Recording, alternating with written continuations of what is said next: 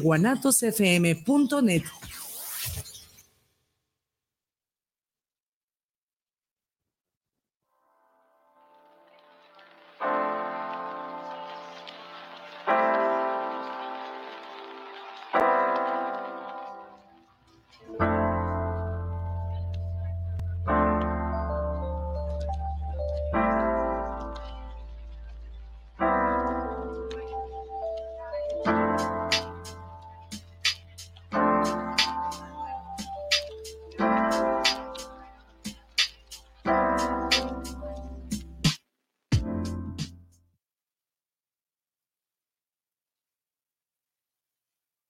estamos al aire, ¿qué tal? Gente bonita que nos sintoniza este jueves bonito con un tráfico tremendo. Mírenme, llegué todo con el estrés al tope, mucho tráfico, pero bueno, bendito Dios, ya estamos aquí.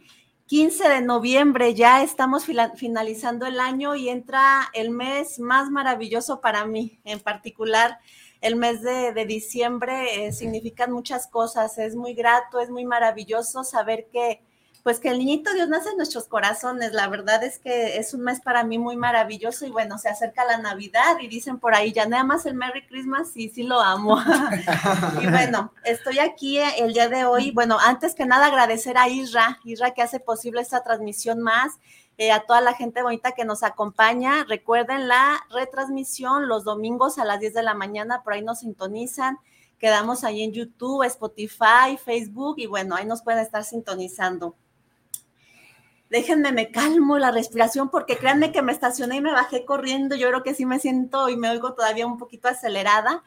Pero bueno, el día de hoy eh, me acompaña eh, parte, parte de una comunidad especializada en adicciones, eh, que sin duda alguna, yo al, adentrarme un poquito en este, en este mundo, pues me ha regalado muchísima, muchísimo aprendizaje, tanto las personas como los propios usuarios, las familias, quienes conforman todo este grupo multidisciplinar de ayuda que sin, em, sin duda alguna pues es una casa de vida, otorga vida a todas aquellas personitas que de pronto sé que quizás llegan sin esperanza alguna de vida.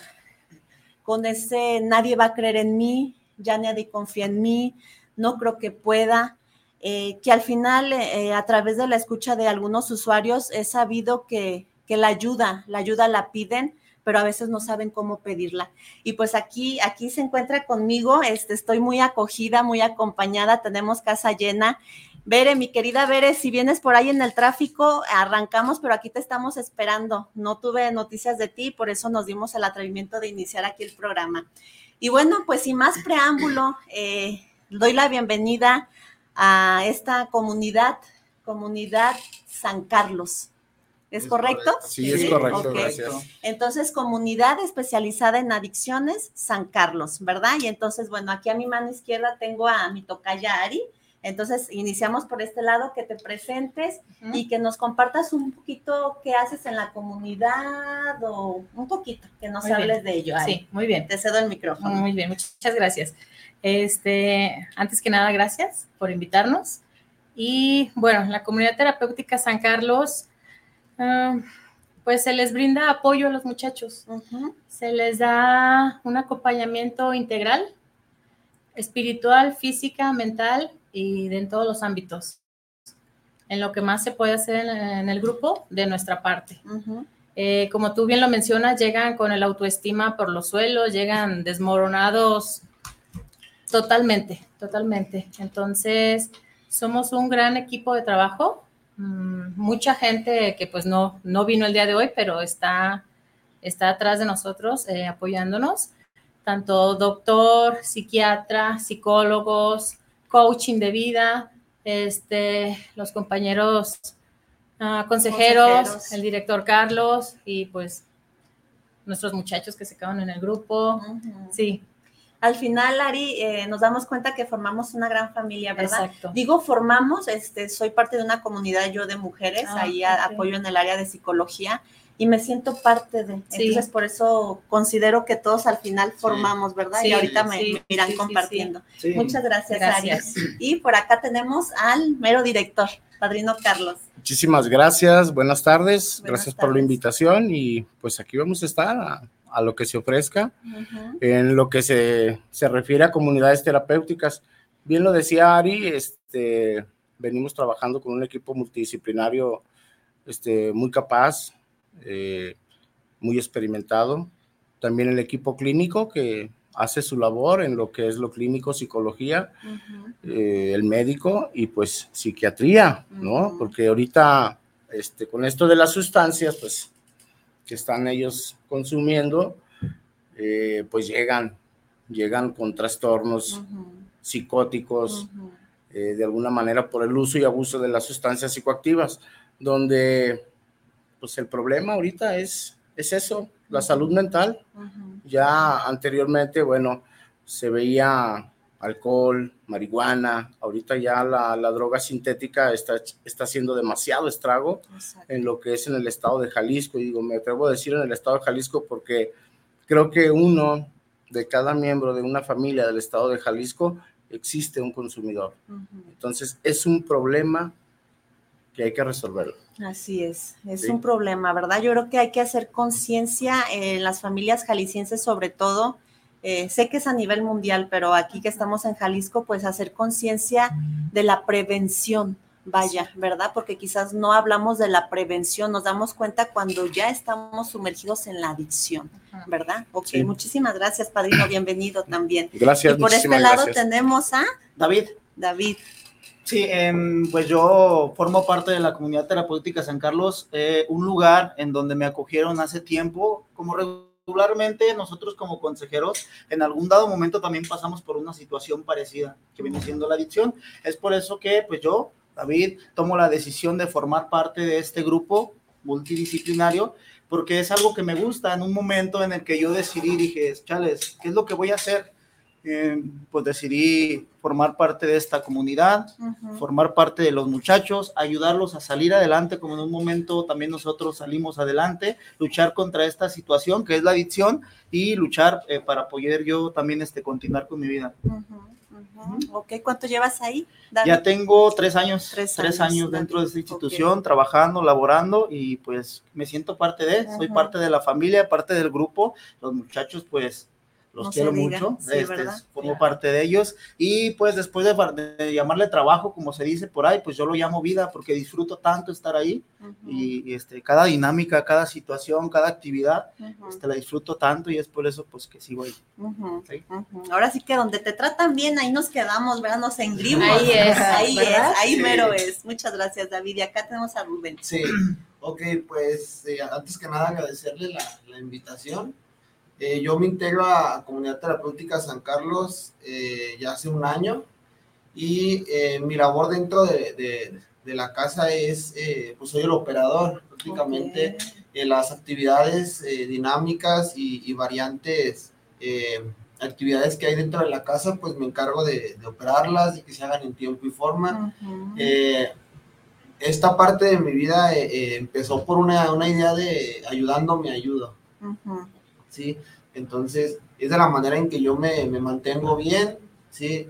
Eh, mi proceso lo, lo, viví junto con, con, David, y hay un compañero más que fue el que el que no pudo venir porque se tenía que quedar alguien claro, en casa con, los muchachos, exactamente. Pero los tres vivimos, eh, es Ángel Valente, David y yo vivimos el proceso juntos. Entonces, eh, desde ahí se empezó a formar como, como un lazo. Y, y, bueno, pues entrando en, lo que es la fraternidad dentro de la casa, desde arriba es, es, puro amor, desde, ¿sí? los cimientos dentro de la casa, pues es la, el respeto. El respeto, fundamental, ¿verdad? Así es, así es, muy bien. Y entonces también llevas tres años ahí. Llevo elaborando en San Carlos un año. Un año. Pero nuestro proceso lo vivimos juntos ya hace cuatro años. Ok, ok. Y así como David también dices, es, no deja de ser un trabajo, ¿verdad? Sí, claro, es que cuando encuentras lo que, lo que amas hacer, ¿sí? Eh, pues prácticamente no, no trabajas ningún día de tu vida, simplemente estás disfrutando lo que haces y, y se empieza a desarrollar eh, un, cariño hacia lo que amas, lo que estás haciendo y hacia los muchachos, ¿sí? Y, como son un espejo de nosotros, de nuestro ayer. Así es. Entonces, esa es la manera en, en, la que San Carlos trabaja, es lo que identifica a San Carlos, que nosotros sabemos exactamente qué es lo que están pasando en, dentro de, de sus problemáticas, de sus sucesos no resueltos del pasado, entonces, como nosotros también vivimos exactamente lo mismo, eh, nos enfocamos en, entenderlos, en comprenderlos y, hacer las cosas de la mejor manera, como cuando yo estuve en, mi proceso, que es lo que tratamos de hacer, enfocarnos en, en, darles la ayuda como nosotros hubiésemos querido que, que sean, pero de la manera eh, como, un amor adulto, se puede decir. Es correcto, así es. Muy bien, muchas gracias. Vera, llegaste corriendo, yo dije, a lo mejor no llega porque no me avisaste nada y bueno, eh, iniciamos el programa por respeto a nuestros invitados, pero bienvenida. Gracias. Bienvenida, Gracias, gracias. Bueno, pues ahora sí que digo, ahorita escuchándolo, padrino, eh, dice eh, drogas sintéticas, ¿verdad? Y hablábamos un poquito de, pues de cómo podríamos prevenir, pero ¿qué tanto nos podría compartir en, en, el, quizás en el proceso o en la decisión, antes de adentrarnos un poquito en, en las drogas sintéticas, la familia? ¿Cuál es el proceso que lleva la familia para decidir si internar a mi usuario? Porque muchas veces la familia es, quizás, ¿no? Hacemos una manda, este, te llevo al psicólogo, al psiquiatra, bajo la corte celestial, vamos a ver. Yo creo que el último recurso es a esta personita la voy a internar. Sí, porque tenemos la, están las malas famas de, los anexos de donde trataban a las personas y que todavía hay, donde los tratan pues de una manera no humana, ¿verdad? Entonces, ¿qué tanto es cómo llega la familia? ¿Cómo llega una, la familia en el sentido de decir, cómo los van a tratar? Porque me imagino que aquí usted siendo el director es el que da la cara y qué tengo, qué te puedo ofrecer a ti familiar para que llegues como y digas, ah, en este lugar sí. Bueno, eh, antes que nada, es, es, difícil que la familia tome una decisión, porque han vivido tanto, tanto este, el estrago del consumo de, de, su familiar, que una manera no pueden tomar esa decisión a causa de que se hacen codependientes, ¿sí? Eh, la familia vive eh, tratando de resolver el problema del usuario, del dependiente de la sustancia, que le cuesta trabajo tomar esta decisión.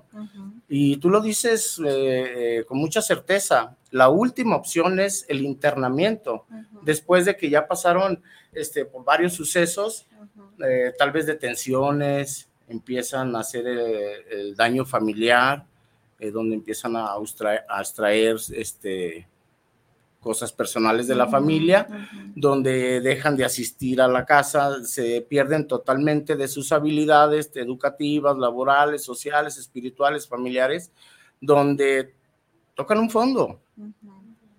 Y es donde la familia toma una decisión. Obviamente, pues sí es cierto, existe la incertidumbre decir, aquí me lo golpean o escuchan o ven en los noticieros, ¿no? ¿Cómo, cómo es el, el, proceso de, de, los programas de tratamiento donde hay ese tipo de prácticas, pues que la familia ahora sí que está arisca, temerosa de que a su familiar pues lo golpeen o le hagan algún daño. Sin embargo, gracias a nuestro trabajo, gracias a, a, a nuestra labor y gracias a la gente que ha confiado en nosotros, pues nos siguen recomendando. Seguimos recomendando y obviamente llega la familia. ¿Cómo llega la familia? Pues la familia llega desbastada, ¿sí? Temerosa, eh, desesperanza, este, hay incertidumbre de, de qué voy a hacer con mi hijo, o sea, lo quiero ayudar. Y obviamente pues uno les ofrece el tratamiento que, que brinda, ¿no? Clínico y multidisciplinario, ¿no? Un proceso donde va a haber un acompañamiento que no va a ser fácil porque vamos a trabajar muchísimas causas, vamos a trabajar de defectos de carácter complejos, este, muchas áreas ¿no? de la vida, sucesos no resueltos, eh, donde no es fácil para ellos ni para la familia mantener, mantener este, al usuario así. ¿Por qué? Porque se llenan a veces de culpa, sentimiento de culpa. Yo estoy aquí a gusto afuera y mi hijo está allá. Estas fechas, qué bueno que tocaron el tema de esto, estas fechas son muy significativas. Y la familia paga el sentimiento de culpa, se lo, quieren, lo quieren retirar. Incluso, este, pues llegan a manipular, llegan al chantaje y por la familia de una u otra manera decide retirarlos de, del, del programa y vuelven otra vez, ¿no? Esperando en Dios que no, pero sí, sí ha pasado. Entonces hay que trabajar con la familia, hay que concientizar a la familia lo que es en verdad una persona, un familiar metido en las sustancias, enganchado en las sustancias. Con una enfermedad. Claro, es una enfermedad ya, porque este, se derivan, se derivan muchas cosas, eh, se convierte en una persona donde pues tenemos que hacer un proyecto de vida, porque en realidad deja esas habilidades, cambia todo por estar en la sustancia. Y no lo vamos a culpar, ni mucho menos. Simplemente hay que entenderlo, hay que comprenderlo, hay que guiarlo, hay que acompañarlo en el, en el proceso, pues para que haya un buen resultado dentro, de, dentro de esto, ¿no? Y sí los hay, sí los hay, digo, yo no, yo no estoy en contra de ningún tratamiento, digo, cada quien trabaja como puede, pero mucho influye en la persona el querer. ¿Sí? Y el que la familia sea también un factor muy importante en el acompañamiento de la recuperación, ¿sí? De, su familiar. Sí, porque la familia es coadicta, ¿verdad? también tengo que trabajar, es la enfermedad de mi hijo, pero yo cómo me preparo ante la enfermedad. Sí, así es. Es correcto. Y, bienvenidos chicos, muchas gracias, gracias, por su tolerancia en, que haya llegado unos minutos desfasada. Fíjate Carlos que a mí me gustaría eh, abonar un poquito a esta parte que refiere sobre todo por las fechas que se vienen. Ah, evidentemente cuando se toca la puerta de una casa terapéutica por parte del familiar, sobre todo mamá, que es quien más acude a pedir la ayuda, ah, también a veces es mamá quien propicia esta parte, ya no lo quiero llevar, mi muchacho ya se alivió, paradójicamente, y decías tú pagas un servicio, pagas la, con culpa esta parte, ¿no? Sí. Porque los quieren retirar porque creen que los se golpean, que los maltratan, que, pero ¿y dónde queda la parte en donde mientras el hijo o el adicto estuvo en calle conociendo condiciones incluso hasta de indigentes, y cómo es posible que no haya un equilibrio entre esas personas que creen que hay una diferencia entre la casa terapéutica y la calle, cuando no la hay. En la calle, el adicto no tenía límite absoluto de nada. Y cuando llega una casa terapéutica, comienza a conocer reglas, disciplina, eh, valores, etcétera. Regresa un poquito. Entonces, yo creo que sí es importante también mandar este mensaje a las familias en donde eh, vale la pena equilibrar un poquito esta parte de por culpa lo quiero sacar justo en una fecha como esta, pero también asumir la consecuencia de qué me implicaría si lo saco en este momento para que se dé en la torre y se reviente el adicto. Por culpa, ¿verdad? por culpa. Entonces, ok, yo quiero, quiero pensar y yo creo que todas las familias nos, uh, nos lleva este sentimiento de, pues, de amor, de, de, perdón, de reflexión en estas fechas, sí, pero justo el amor falso, diría el maestro Bruno, el amor falso con el que creemos que ayudamos a nuestro familiar, en realidad lo estamos entorpeciendo y en realidad generamos otro daño mayor, ¿no? Y luego viene el que el adicto dice, es que me sacaste, ¿no? Tú me y sacaste. y aparte me sacas. Me vuelvo la víctima otra vez. Me vuelves a convertir en, en la parte que yo ya tenía trabajada, cuando a nivel cognitivo, a nivel biológico, el adicto sufre una desintoxicación, ¿no? Y eso es lo que yo creo que muchos familiares desconocen o si lo conocen no lo quieren entender. Es que no es que no lo, ignoren, es que no lo quieren entender. Es que es más, es más fácil ignorarlo que hacerme responsable. Claro, pero, pero yo creo que también esto es importante que muchos de los adictos, el factor de recaída sea ese justo. Fíjate que yo quiero, yo quiero este, hacer este, hincapié a esto y lo he dicho, ¿no? Y lo voy a decir el factor de riesgo más importante en una recaída para una persona dependiente de una sustancia es la familia. Correcto. Es la familia. Y muchos dicen, pero ¿por qué? O sea, este, ¿por qué la familia? ¿Por qué nos hacen partícipes de la recaída? Pues porque se vuelven permisistas, son permisistas. Este, yo ya lo veo bien en, la comunidad terapéutica, veo su proceso, lo veo más, más gordito, esto, piensa diferente, actúa diferente. Claro, pues eso es lo que les enseñamos. Nosotros tenemos que hacer nuestro trabajo. Nosotros no tenemos al usuario sentado, comiendo y, durmiendo. claro, hay una atención, hay una concientización, hay un abordaje, hay un hay crisis, crisis este, de ansiedad donde existe el equipo clínico donde hay que abordar, ¿sí? Y estamos trabajando, concientizando y, echándole ganas junto con el paciente, pero la familia les compra el cuento baratísimo, barato, ¿no? Ya estoy bien, que me estoy perdiendo el tiempo, sácame de aquí, es que estoy incómodo. Pues claro, el, estar en un, en un proyecto de una de meses donde las no permiten que se les diga nada, eh, conflictuados con tanto, tanto problema que dejan con esposa, hijos, trabajo, etcétera, este, se les hace difícil. Entonces, ¿qué es lo que recurren? Al chantaje, ¿sí? Y venden ese cuento tan barato que obviamente la familia dice, ¿sabes qué? Me lo voy a llevar y se lo llevan. Y es verdad, y vuelve a recaer. Sí, desafortunadamente. Y, vuelve, porque y vuelve no a su proceso. Sí, no termina su sí, terminando los procesos. Es complicado. Hay que habilitar, ¿verdad? Al usuario, hay que habilitarlo. Hay que tener un acompañamiento. Hay que tener el acompañamiento una vez que termina el proceso, ¿sí? Estar con él monitoreado. La familia a veces, eh, nosotros lo hemos dicho, en un proceso de medio camino es, es lo mejor que de fortaleza, donde él esté en una comunidad viviendo, eh, dando el seguimiento a su psicología, con sus consejeros, salir ir a trabajar, regresar. Es como, como su casa, pues es su casa, ¿no? Pero sin, sin la comodidad de mamá, sin la comodidad que yo tenía en casa, ¿no? El libertinaje de poderme levantar a la hora que quiero, mi mamá no me dice nada. pero, se echaba a perder. Exactamente, pero, pero a, diferencia de esto, acá tengo un horario, luego los padrinos, pues ya levántate, vamos a iniciar, o sea, todo eso es incómodo porque están acostumbrados a ese ritmo de vida tan cómodo que los hace ser así. Que fíjate, y perdón que te interrumpa, yo creo que a la forma de ver de ver, eh, el usuario sale con un plan de vida. Un proyecto de vida. Un proyecto.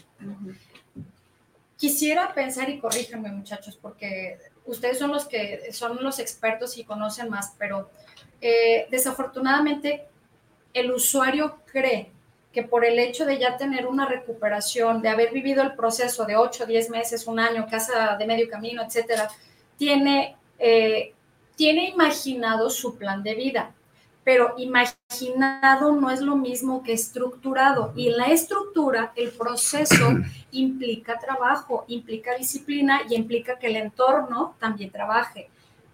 Es ahí en donde la recuperación no es posible o hay recaídas justo porque caen en ese, en ese juego o en esa trampa del supuesto plan de vida no ejecutado con estructura y no es por la casa, ¿eh? No es por la casa terapéutica. La casa terapéutica te ofrece herramientas, te da bases. Órale, construyelas. Dependiendo de los cimientos que le quieras poner, va a ser tu recuperación. El proyecto de vida se ejecuta con el consejero, ¿sí? Con el consejero en el acompañamiento, obviamente con su psicóloga, ¿sí? Y con la familia.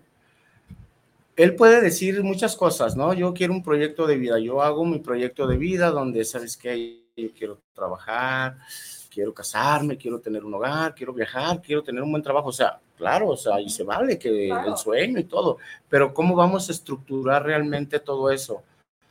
En primera, tenemos que, que ser reales, ¿no? Reales a las capacidades del usuario, a lo que le, a lo que le da el entorno donde está, ¿no? Y es en base a eso donde vamos a dar el acompañamiento monitoreado junto con la familia, si está cumpliendo sus metas a corto, mediano y largo plazo. ¿Sí? Porque no nomás es decir, voy a hacer mi proyecto de vida, ya lo ejecuté, tenga consejero, revísemelo. es qué hermoso. Y, y la, le preguntas, oye, ¿cómo vas a lograr todo esto, no? Y no te sabe contestar. Exacto, yo creo que la, la, palabra clave, padrino, ya lo interrumpí, es la realidad, ¿no? O sea, basarme en un proyecto de vida real, sí. ¿verdad? Conociendo tus talentos, etcétera, etcétera, que puedes llevar a cabo allá afuera. Y trazable además, ¿no? Que sí quiero, que es mi realidad y que sí puedo lograr y que todavía me falta prepararme para continuar, ¿sí? Eh, trazable, creo yo que...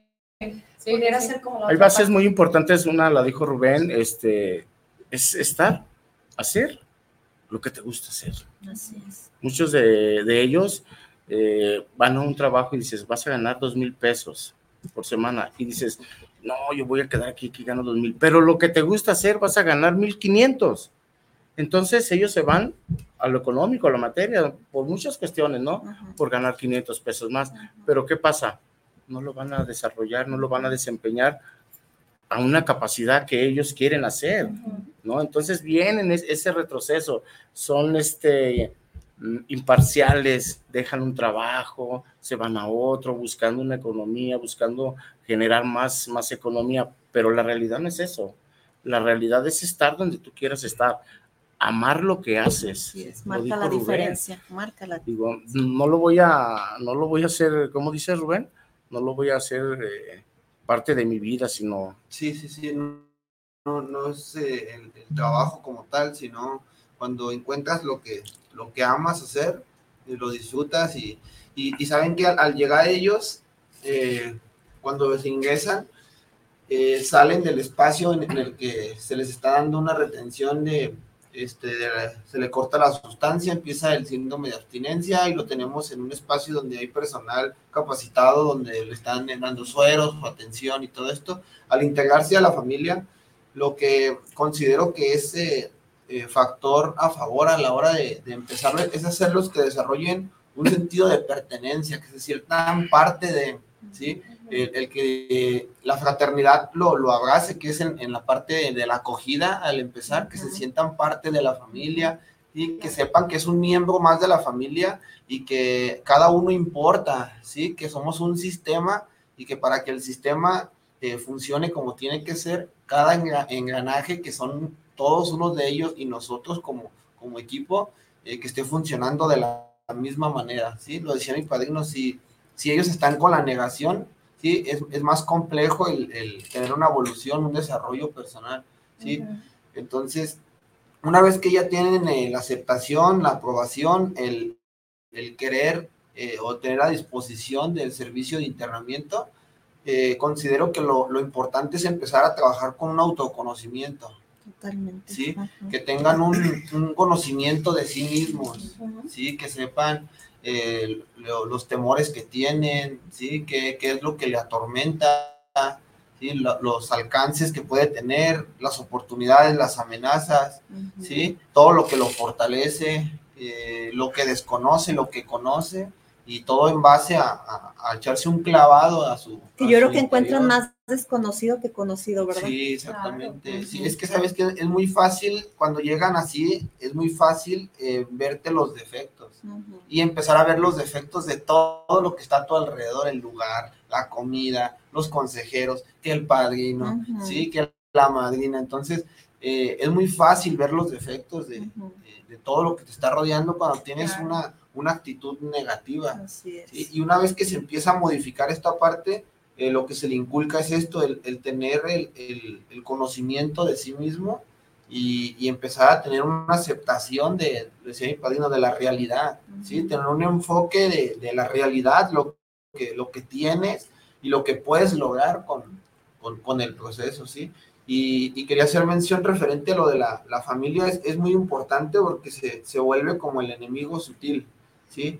Y, y la mamá cuando llega la mamá eh, con esta parte incongruente, como lo mencionábamos, que primero es eh, busco la ayuda y, luego después decir, ay, no, sí, eh, el adicto se, se, vuelve experto en manipulación, ¿sí?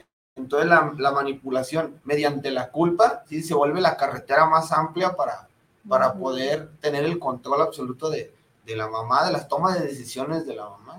¿sí? casi siempre, Rubén, es con la mamá. Sí, exactamente. con quien se llegarle con la mamá, exacto, sí. Porque el papá dice, no, El papá son como más despegados. Sí, la mamá como que tiene más corazoncito de pollo. sí. sí. no, y las culpas, ¿no? Que arraigan muchísimo a la mamá, que hice mal y que estoy, etcétera, Y más si dentro del programa van descubriendo las mamás que gracias a que mm, tuvimos ciertos comportamientos, pues el adicto se vuelve adicto, ¿no? Y es cuando, oh, bueno, déjame lo llevo. Sí, sí, sí. se siguen los patrones, ¿no? Sí, claro. Y luego hay, hay familias que llegan y, solamente lo internan y es como, ¿saben qué? Compónganmelo. Ah, sí, sí. no, si tienes que formar parte de esto porque, porque tú, tú, fuiste partícipe de que él se descompusiera.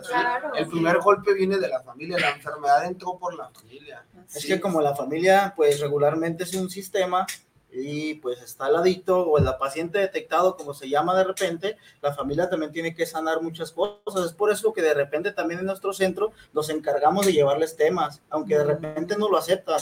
Eh, llegamos, les traemos un tema, por ejemplo, de dependencia, codependencia, y de repente se enojan, se enojan y no aceptan la situación que están viviendo. Pedradas, ¿no? Este, porque el primer factor y lo que siempre les mencionamos es, ¿saben qué? Cuando vuelven a casa, está el papá de repente y les dice, hijo, si quieres toma conmigo, no pasa nada, tú no vienes por alcohol, no sucede nada, tú vienes por otra situación y es el primero que le, da otra vez el consumo de una sustancia y nosotros tan listos como somos, ¿verdad? Llegamos a, a, agarrarnos de la codependencia de la familia y ánimo otra vez. Entonces después preguntan, ¿el centro no sirvió? O, el grupo que donde está no sirvió, pero pues ahí está la situación, que la familia no ha sanado muchas situaciones, no ha trabajado con mucho de lo que, de lo que han vivido, y entonces pues vuelven a... Que es más difícil trabajar con la propia familia, ¿verdad? Fíjate que yo escucho entre las usuarias que casi siempre, no sé si les pase, en las visitas los dejan más mal que bien. Sí. Les traen contaminación del exterior, donde espérate, o sea, eso no necesita el usuario. Información, no llegan con pero, pero fíjate, fíjate que, lo, que la familia lo toma como un, déjale, digo esto para, para que se calme o para que vea, o sea, como un, pagar un sentimiento de culpa, ¿no? Le empiezan a traer este, noticias desagradables, ya sea de la novia o, lo que, sea. Es más, cosas pura contaminación, pura contaminación y, puras este, noticias imprudentes y, que, no le van a ayudar en ese... que no saben cómo lo estás dejan, dejando. Lo dejan preocupado y en la semana lo vemos carizbajo, desmotivado, digo, porque nos ha tocado tener usuarios donde ya van arrancando el avance de su etapa eh, eh, motivadillos, con aceptación, o sea, conscientes, de repente, bueno, pues ya estoy aquí, da, pues déjale hecho ganas y todo eso. Tienen la visita y de repente lo ves en la semana caídos, carizbajos, oye, ¿qué pasó? No, pues es que dice que mi mamá me dijo esto y esto y esto otro, y, y, a ver, entonces volvemos otra vez desde abajo, impulsarlo, motivarlo, y vamos, y abordamos a la familia, a ver, ven, así está, así está la situación. Totalmente. Se trata de ir en, comunicación, le digo, pues nosotros estamos haciendo nuestra labor, ¿no? Y usted, pues, ¿qué viene a hacer también? Ocupamos que haga esa labor de motivación, cero contacto de afuera, ellos están totalmente externos fuera de la, de la fundamental, ¿verdad? Fundamental la familia en, cuestión del apoyo. Es, es yo creo que es, es, es lo, más primordial, ¿sí? el, que la familia esté bien. Hay muchas incongruencias, digo, y, y, se ha visto y lo vivimos muchos, muchos de los que nos dedicamos a esto lo sabemos, que en las familias disfuncionales existe un miembro donde hay un consumo, pero eh, es algo incongruente donde yo interno a mi hijo, pero tengo otro hijo también que es consumidor. O el papá. Pero él, el papá exactamente, pero dicen, pero es que él trabaja, y es que, pero es consumo, o sea, Ah, es adicción. Es adicción, exactamente, es consumo. Entonces, si, si esta persona es funcional, si por decir así toma este, el fin de semana se toma sus cervezas, incluso pues llega al objetivo que es emborracharse y se emborracha, pero es funcional en la vida, dices tú, bueno, pero ¿por qué lo voy a internar, no? Pues no, pero también es un cambio de vida para él, porque su hijo o su hermano, pues va a caer, porque lo ve tomando, porque lo ve consumiendo y pues se le va a antojar y, y tómate una cerveza, no pasa nada, lo que ha pasado en muchos casos. Entonces, es reeducar también a la familia, reeducar también a la familia que si el papá tiene que ser el sacrificio, el hermano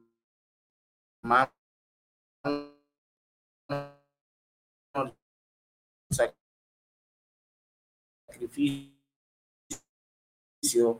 de no consumir, pues que no consuman. Nos hablando que abordar desde el seno familiar la disfuncionalidad. Ahora sí que nos a la raíz, ¿verdad? Sí, exacto. Pero no les gusta, ¿eh? A la familia no les gusta. No tienen aceptación de eso. Ese es lo más, lo más trabajo que nos ha costado concientizar, trabajar con la familia de una manera este, que ellos se den cuenta que el problema está ahí. Sí.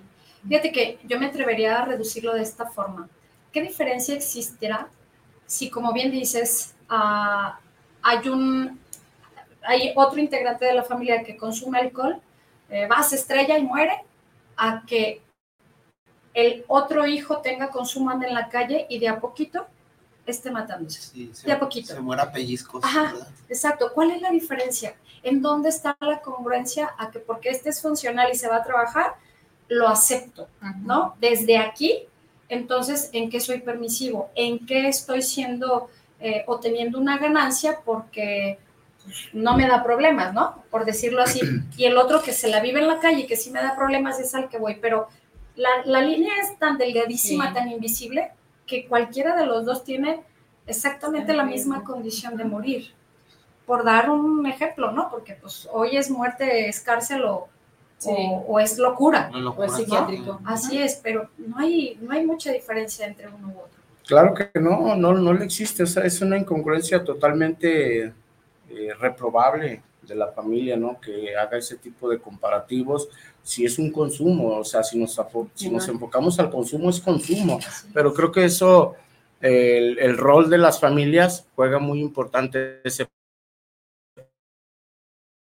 papel, ¿no? hasta donde, hasta donde muchas de las veces, porque trabaja y es más solvente, ¿sí? En cuestión económica, el hermano, ya sea menor o mayor, eh, juega el rol de, pues yo gano más, yo, yo aporto más, entonces empiezan como que el tipo de desplazamiento desde papá o mamá, ¿no? Las preferencias. Pero no es eso, esos son roles familiares que se tienen que ver en otros temas, vámonos abordando lo que es la adicción, el consumo, que es verdad lo que tú dices, Bere está latente en cualquiera de ambas partes de los dos lados. incluso los que no consumimos alcohol, perdón. Creo que aparte de esto, como ya hemos mencionado al inicio, eh, también existe como esta decisión de la familia. La familia tiene una cierta tolerancia hacia los miembros o integrantes dentro de, este, hasta donde ya llegan al motivo donde ya decía hace, ratito Carlos, el director, em, hasta que llegan pues a hacer como diferentes tipos de conductas un poco más fuertes, que empiezan a tomar cosas de la casa, o sea, el otro trabaja, el otro lleva dinero a la casa, mantiene, si tiene familia, mantiene su familia, pero el otro ya anda en situación de calle, anda mal, desasiado, entonces es cuando ya toman ahora sí como que la decisión, ¿sabes qué? A ti te voy a agarrar y te voy a encerrar, porque probablemente este no anda tan mal, como te digo, tiene como una tolerancia este, o llegan hasta cierto punto en donde ya llegan a un enfado y, se, y empiezan a tomar esta decisión. No es como que, ah, sabes que este también se va a matar, este no. Como te digo, tiene una tolerancia de la familia y es cuando llegan a esta decisión fuerte, porque también les cuesta demasiado tomar esta decisión. A nosotros que de repente nos toca pues llegar, este, recibir a las familias con esta situación, nos toca platicar con ellas y saber la situación en la que se encuentran atenderlas y manifestarles este, nuestro apoyo, brindarles desde el inicio este apoyo, este, para pues, porque ellas estén un poquito más, más tranquilas con lo que van a vivir dentro del centro. ¿Y qué tanto las familias que permiten al, al, enfermo funcional es desde mi conveniencia, ¿no? Quizás se la aporta a la casa, o sea, qué beneficios estoy teniendo que, que no lo... Es que minimizan el problema. Exactamente, es correcto. ¿Hasta cuándo va a ser tolerancia. ¿En qué momento vamos a dejarlo de llamar tolerancia? Sí. Cuando ya se dio en la madre, cuando eh, ya es de calle. Sí, porque esperar eh, una situación ya más grave, porque no, no, no, tener como un, sentido de alerta, decir, sabes que algo mal está pasando, ¿sí? Eh, yo he platicado con los familiares y, y, he visto en las visitas a los hermanillos o, o así, y, y, yo le he preguntado así a las, a las demás en algún momento eh, alguna vez se ha tomado el tiempo de sentarse con, con el hermano menor y, preguntarle, eh, ¿tú estás bien? ¿Cómo te sientes? ¿Cómo te has sentido? e, este proceso que está viviendo tu hermano, eh, qué te está generando, cómo lo ves, por qué.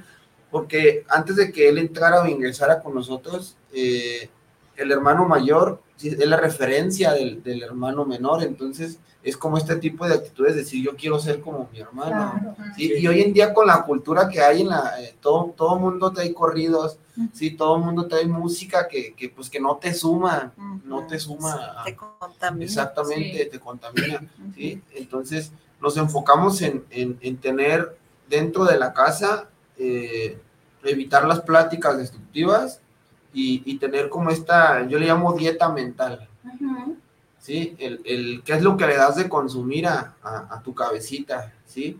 Cuando estás en conversaciones eh, mediante con ellos, ya sea en la comida, ya sea en el dormitorio, ya sea en, en el área de baños, en cuartos lockers, que donde sea. Uh -huh. ¿Qué plática tienes tú con tu par, con tu igual?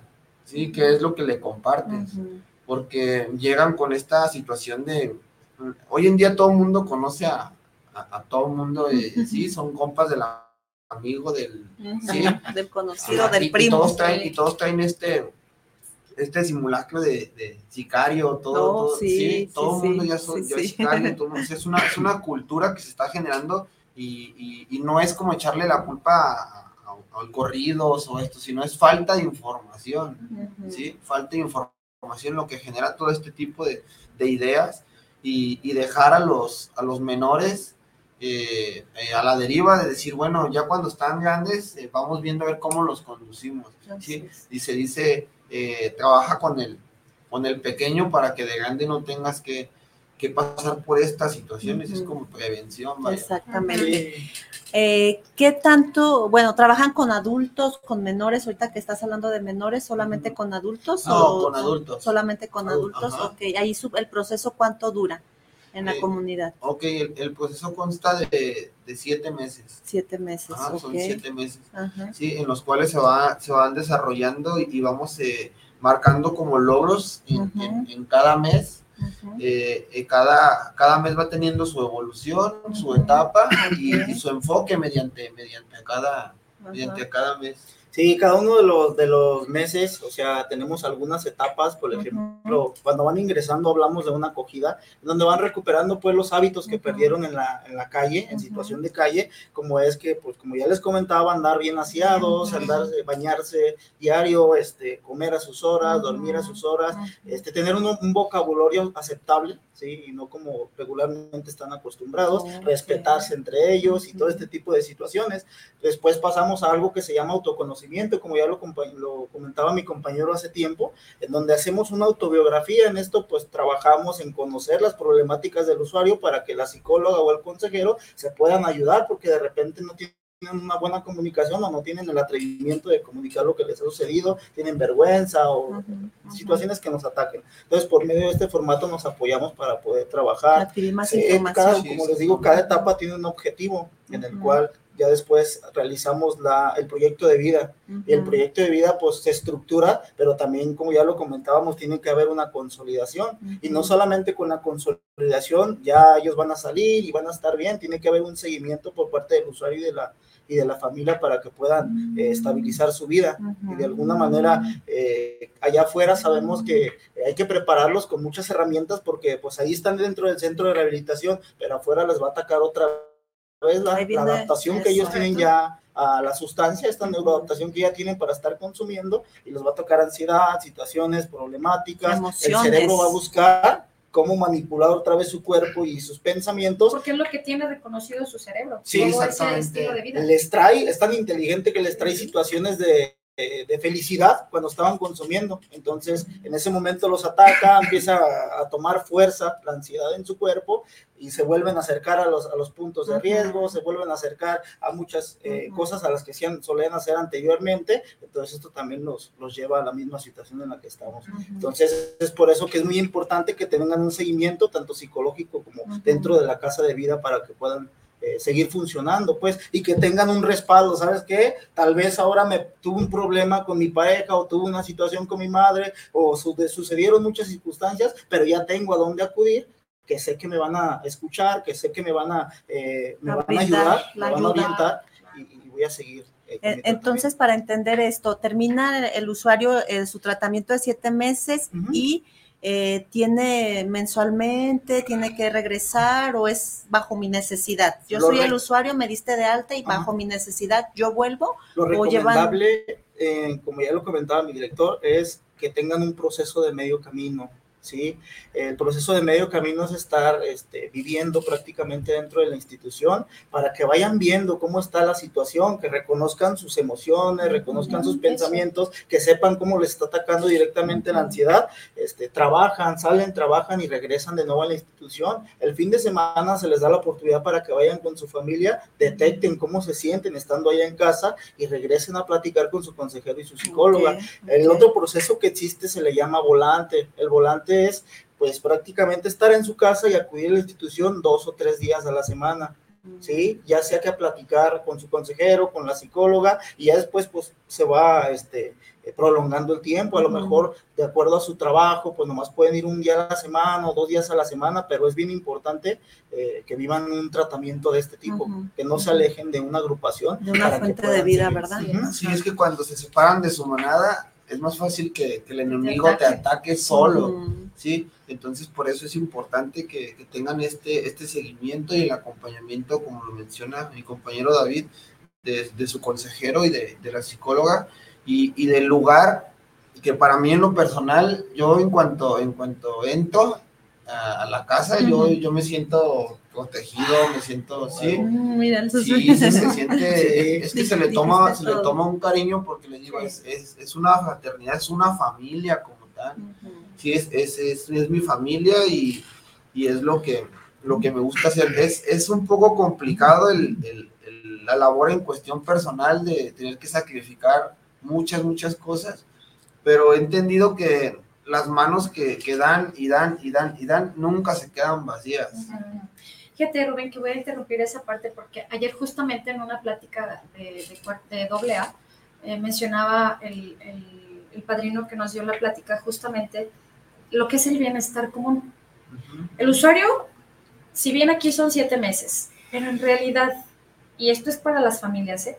en realidad es suficiente siete meses cuando llevas muchos años con una forma de pensar y, con hábitos, hábitos generados desde la infancia, creencias inyectadas desde familiares y demás, no son suficientes siete, diez meses, ocho meses, casa de medio camino.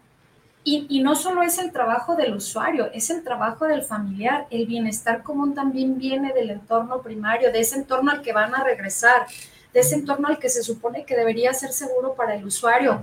Y no es seguro. Casi la mayoría de las veces prefiero mejor estar en las casas, en las casas terapéuticas, porque en casas me voy a partir mi madre si me regreso a mi casa, porque mi mamá me dice, porque mi hermano me dice, porque mi papá, y los problemas siguen estando ahí. Si es que se le da un play a, a, lo que en el momento que te, integraron a la comunidad pusiste en pausa, entonces por eso hablábamos al principio de, de, que las familias formaran parte de esto, ¿sí? que tuvieran el acompañamiento, eh, se informaran, eh, tuvieran eh, juntas de información, que nosotros lo hacemos antes de las visitas, todos los domingos antes de la visita es, eh, tiene que estar la familia para tener su junta de información y que se genere un vínculo con la misma finalidad que es el bienestar común del, que hablábamos, porque es, es importante que, que, tengan el conocimiento, la información de, de, de, qué se debe de hacer, que cuando llegue el momento en el que regrese a casa o bien si se quedó en medio camino, cuando vuelve a casa un, un día o se queda a dormir, ¿sí? De qué manera abordar los temas con él, este, cómo convivir con, con esta persona y, y, demostrarle pues el, el cariño, el, el, afecto, el apoyo, ¿sí? Pero también es, es parte fundamental del, del, que el rehabilitado en este caso, ¿sí? Se tome el, rol de, de, lo que acaba de suceder, como habla mi padrino de, de realista, porque sucede que cuando sale y llegan a casa se quieren sentir como el, centro de atención, ¿sí? Y entonces alrededor de él se empiezan a generar más problemas porque también hay más hermanos, ¿sí? Entonces la familia tiene que saber cómo abordar todo esto, no darle toda la atención al rehabilitado, ¿sí? Y descuidar también esta parte, sino también tener una visión más amplia y decir, bueno, eh, somos una familia y vamos a, hacer lo que nos corresponde hablando de roles, pues. Eh, fíjate que ahorita con el comentario que hace Bere que el tiempo siete, el tiempo que no es, no bastaría quizás es saber que es una enfermedad, ¿no? y entonces en base a saber que es una enfermedad, bueno, es una enfermedad crónica, eh, el cual como una persona con diabetes, ¿no? O sea, voy a, voy a, ir a educarme, voy a adquirir todo lo necesario, voy a salir y puede que haya un pastel y siendo diabética me lo quiero acabar y qué va a pasar, ¿no? Entonces, entonces es el hecho de saber que, bueno, eh, siendo una enfermedad, pues tiene que haber una constante, estar, estarme en cuidados, cuidados constantes, ¿verdad? Por eso ahora sí que el tiempo, pues sí, vas a ir a, recuperarte eh, físicamente, anímicamente, espiritualmente, a desintoxicar tu cuerpo, pero a saber que tienes una enfermedad. Y base a eso, pues vamos a salir al mundo sabiendo que tengo una enfermedad. Nosotros les decimos en el grupo a los muchachos que el proceso, ahí con nosotros están bien los siete meses. Por eso es muy importante que duren todo el proceso, porque hay familias que cortan de tajo.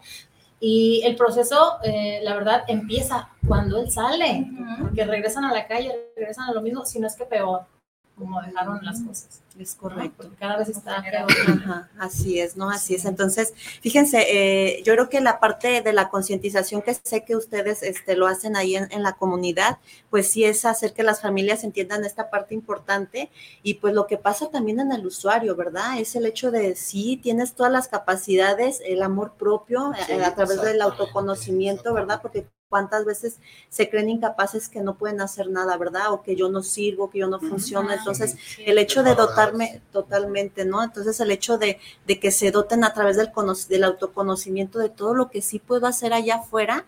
Soy enfermo, pero puedo hacer todo esto y puedo vivir una vida igual que tú, tú, tú, y valemos al final lo mismo. Yo creo que eh, hacer énfasis en, en, ese, en ese sentido eh, ayuda muchísimo al, al usuario, ¿verdad? Eso, eso es lo que yo he visto, pues, ahora sí. que de manera personal. Quiero, puedo y me lo merezco. Eso, Hay que hacernos expertos de, nuestra enfermedad, como siempre, investigar, investigar y poderles la mayor información posible para que ellos sepan lo que pueden hacer en un dado momento cuando ataque esta situación. Entonces, este, pues sí, eh, los usuarios este, tienden a, de repente a, luchar contra su enfermedad y de repente los ataca, pero al tener este, como un factor, una pastillita, nosotros así lo llamamos, a dónde llegar para poder seguir consumiendo su pastillita para estar bien, como el ejemplo que usted acaba de dar, un diabetes, un cáncer es lo que les mencionamos de repente a la familia. Usted quiere cortar ahorita el tratamiento, quiere cortar el proceso, pero sabe que con una enfermedad como esta, el ejemplo que acaba de dar usted, no puede dejar de consumir su medicamento que le está dando, ya sea insulina, ya sea metformina. También aquí el, el paciente, el usuario que consume eh, alguna es una pastilla conductual. Y que peor aún no la encuentras en ningún lado este tipo de medicina porque es espiritual. en ningún lado la venden, en ningún lado, viene de adentro. Esa es la clave. Sí, es. Fíjate que este, ahorita que dicen eh, de las creencias, es, es, es, una causa, ¿no? Es una causa por el cual posiblemente te orilla al consumo el, el, el adaptar este tipo de, de creencias falsas de, la persona, ¿no? ¿Por qué? Porque como lo acabamos de, decir, este, los introyectamos diciéndoles, tú no puedes, esto no es para ti, tú no eres capaz de esto, yo ya no confío, ya no te creo, aprende de tu hermano, mira, el vecino es mejor que tú, o sea, el tipo de comparaciones, todo eso lo llena de baja autoestima, depresión, este, ya no hay motivación para vivir. Entonces, pierden esas habilidades, pierden esas habilidades porque... capacidad de creer en sí mismo. Claro, o sea, tenemos...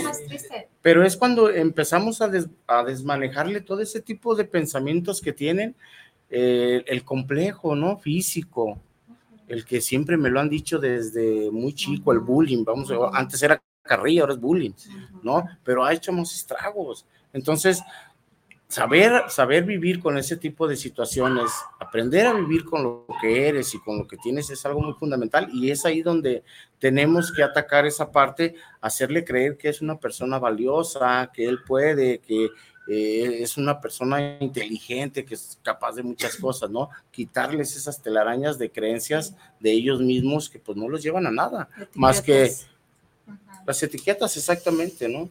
Sí, cuando cuando empiezas a creer en que lo puedes lograr, ya estás a la mitad del camino. ¿sí? Yo, yo le digo a, a mis muchachos que esto es, es importante, el, el, el tener de, el desarrollo de, como lo mencionabas, el amor propio y, y dejar de buscar el amor por fuera, ¿sí? Eh, las respuestas para todo lo que, lo que están, los tienen, las tienen ellos mismos sus respuestas, así nosotros nos encargamos simplemente de, de quitarles esa venda en los ojos y hacerles entender que si yo, yo pude, tú también puedes hacerlo. ¿sí? Y lo más eh, valioso que tienes eh, o que tenemos todos nosotros es, es, nuestro historial, que es lo que nos ayuda a compartir eh, en un espejo con, con, el compañero, ¿sí? porque se dice es la misma, misma película con diferente actor. Entonces, al estar yo compartiendo algo, por ahí alguien grita puente, puente de comprensión. Entonces, eh, todo, todos somos eh, exactamente la, la, misma problemática. ¿sí?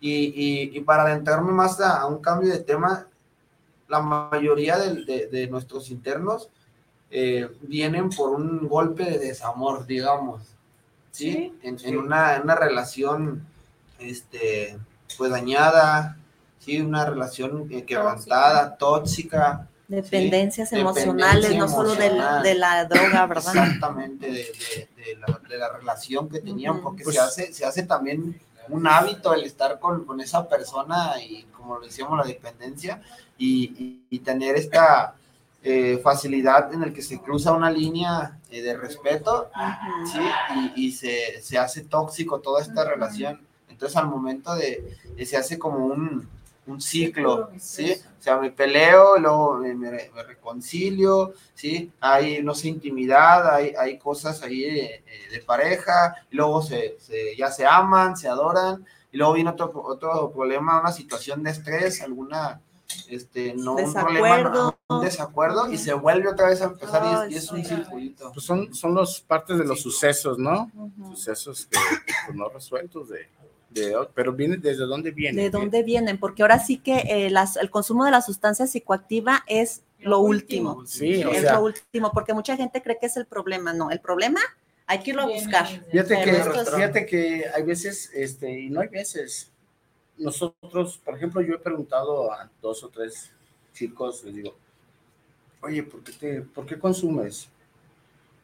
Y la respuesta, ¿no? Típica, ¿no? Pues porque me gusta, pues porque me hace sentir bien, pues porque me siento diferente, ¿no? Me da energía, me da alegría. Pero la verdad, sabemos que existe algo más atrás, porque es mentira, pues a quién le gusta andar drogado, a quién le gusta eh, depender de una sustancia que a final de cuentas no, no, es, es un placer momentáneo, vamos a decirlo así, ¿no? Pero la raíz de dónde viene? una violencia infantil, familiar, abuso, este, no daño psicológico, físico, sí. sexual, no sabemos desde dónde viene. Entonces, hay que ir a ausencias, carencias afectivas, sí, hay que ir aterrizando, hay que ir abordando los, los temas, por eso es muy importante, pues, psicología, las uh -huh. consejerías, este, en el acompañamiento de la realidad hay que, hay que buscar esa causa, ¿no? Uh -huh. Por el cual consumen, obviamente, este, no es nada fácil. Nada fácil. nada fácil. Me voy a dar el atrevimiento de mandar saluditos Miguel Ángel, José Ramón, Ana María y otra vez José Ramón Sánchez desde Zapopan, saluditos y por acá dice Eric Aviday, saludos Ariana, saluditos saludos. de manera rápida y breve, porque el tiempo, como ven aquí en la cabina, se va Muy rapidísimo. Sí. Pues miren, aquí escuchándolos, eh, felicitarlo, padrino, este, padrino Carlos, porque pues aquí sus muchachos este, se expresan de una ma manera que se me erizaba la piel, pero no voy a estarlo diciendo, ¿verdad? Ah. Entonces, yo creo que va a ser fundamental para que una casa de vida, de vida, pues la cabeza tiene que ser vida para poder es, dar vida. Sí. Entonces, mi agradecimiento, ay, se me, me emociono al hablar de todo esto. Gracias, Padrino, por estar aquí y ustedes también sí, por acompañarnos. Gracias, gracias, gracias, gracias, gracias, gracias, a ustedes. Al contrario, gracias, esta, esta es su casa. casa. Este, recordar porque pues, que al final desde nuestra cancha, desde nuestro granito, aportar eh, eso a través de nuestro amor, a, a, través de nuestro bienestar común, eh, que a veces esto, pues quisiéramos que tuviera un reversa, pero eh, es complicado, ¿no? Porque pues es cada cabeza, cada familia, cada entorno es diferente, eh, pero eso, nada más llevar mensajes de amor como lo que tienen ustedes y seguir generando esta, pues estas salas y este amor y, esta vida a los chicos y hacerse las que se lo crean. Yo agradezco mucho lo que decías de, de, reconocerse como valiosos, porque eso es justamente lo que nos hace falta que hace la mayoría de los seres humanos, reconocernos como valiosos para a partir de ahí que sea más fácil el camino. Totalmente. Sí, exactamente. Cuando, cuando, sabes lo que, lo que vales, no vas a permitir o aceptar que alguien te dé menos que eso. ¿sí? Pues nada, yo de mi parte agradecerles la, la, invitación, ¿sí? Y por ahí está la, ah, página, la, la, página de internet de, de, de, San Carlos.